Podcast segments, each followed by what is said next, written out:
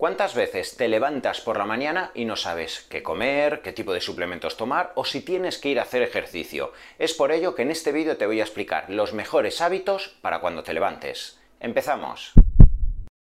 La capacidad que tengas tanto a nivel físico como emocional de enfrentarte a tu día a día va a depender en muchas ocasiones de lo que hagas en las primeras horas nada más te vayas a levantar, en función de si tomas altas cargas de hidrato de carbono, si haces ejercicio aeróbico, anaeróbico, si tomas algún tipo de agente nootrópico que facilite que a nivel cognitivo tengas más foco central, todo esto puede interferir en tu día a día. Y es por ello que muchos de vosotros me decís, doctor, ¿está bien irme directamente en ayunas a hacer ejercicio? Doctor, ¿puedo tomar este suplemento y esto rompe el ayuno? etcétera. Es por ello que te voy a explicar los mínimos pasos que tienes que llevar para que a lo largo de la mañana vayas a generar un terreno biológico en tu organismo para que te enfrentes el resto del día al estrés físico y emocional. Primer hábito matutino, andar en ayunas. ¿Cuántas veces te he explicado a lo largo de todos mis vídeos la importancia de algo tan básico como andar?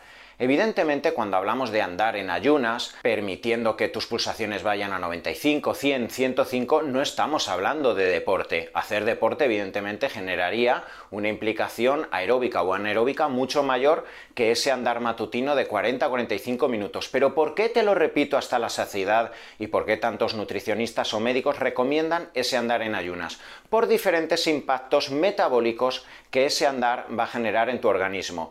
En primer lugar, cuando tú te levantas por la mañana, esa glucosa, si tú te vas a poner a andar, va a bajar. La insulina también va a bajar. En la mañana, si tú te pones a andar sin haber ingerido nada de calorías, y por ello el ayuno intermitente cuando al mismo tiempo incorporas ese andar de 30, 35, 40 minutos a 95, 100 pulsaciones por minuto, ha demostrado mejorar muchísimo la sensibilidad a la insulina. Vas a favorecer que tu organismo sienta una mínima carga estresante para facilitar la liberación de catecolaminas, la expresión del sistema nervioso simpático. Esto va a dar lugar a la elevación de adrenalina, noradrenalina, dopamina. Vas a facilitar que tu organismo genere una liberación en esas horas matutinas de hormonas tiroideas T4 y conversión a T3 y en definitiva vas a facilitar esa sensibilidad a la insulina y esa actividad de la ruta AMPK que sabes que se encuentra tan vinculada a la autofagia y a la inmunomodulación. Segundo consejo matutino, estira tus horas de ayuno. ¿Cuántos de vosotros os preguntáis cuántas horas tengo que hacer de ayuno intermitente? ¿Cuántas horas tengo que estirar desde que me levanto hasta la primera ingesta sólida? ¿Quién no puede desde que se levanta esperarse dos horas, dos horas y media, tres horas hasta la primera ingesta sólida. Es más, si ya te vas a levantar, vas a tomarte tu café solo, vas a hacer esa caminata de 35, 40, 45 minutos, vienes, te duchas, en cuanto te quieres dar cuenta, llegas al trabajo, etcétera, se va a hacer esa media mañana de las 10, 10 y media, y desde la noche de antes, cuando hiciste tu última ingesta, ya van a haber pasado esas 12, 13, 14 horas, no más, que nos van a facilitar que sin darte cuenta ya estés haciendo ese ayuno intermitente que te va a facilitar por la mañana que vayas siguiendo mejorando esa sensibilidad a la insulina, que vayas mejorando la liberación de esas hormonas y neurotransmisores nootrópicos que van a facilitar que a lo largo de la mañana estés concentrado, estés haciendo tus emails, tengas tu foco cognitivo, etc. Y de esa forma además a lo largo de la mañana vas a obtener esas mejorías intestinales tan asociadas al ayuno intermitente. Tercer hábito matutino. Rompe el ayuno intermitente con proteína y grasas. Esto principalmente lo haríamos para la práctica totalidad de la población que va a dilatar esas 2-3 horas en tiempo desde que te levantas hasta la primera ingesta y que sobre todo no vas a hacer un ejercicio anaeróbico glucolítico que ahí sí que requeriría la ruptura del ayuno tras el entrenamiento con cargas glucémicas con arroz, con patata, etc. Pero la práctica totalidad de personas que solo vayáis a hacer esa caminata, que llegues a 13-14 horas de ayuno, que lleves esas 2-3 horas desde que te has levantado hasta la primera ingesta para intentar seguir en ese espectro donde se está generando sensibilidad a la insulina, donde estamos favoreciendo la actividad de la ruta AMPK y donde estamos favoreciendo en cierto modo una actividad lipolítica en tu organismo, lo ideal es que rompas con una pequeña cantidad de proteína y alta cantidad de grasa alrededor de las 10, de las 10 y media, 2-3 horas desde que te has levantado para seguir ese entorno metabólico alrededor de la sensibilidad a la insulina. Cuarto consejo matutino, incorpora alcalinizadores matutinos.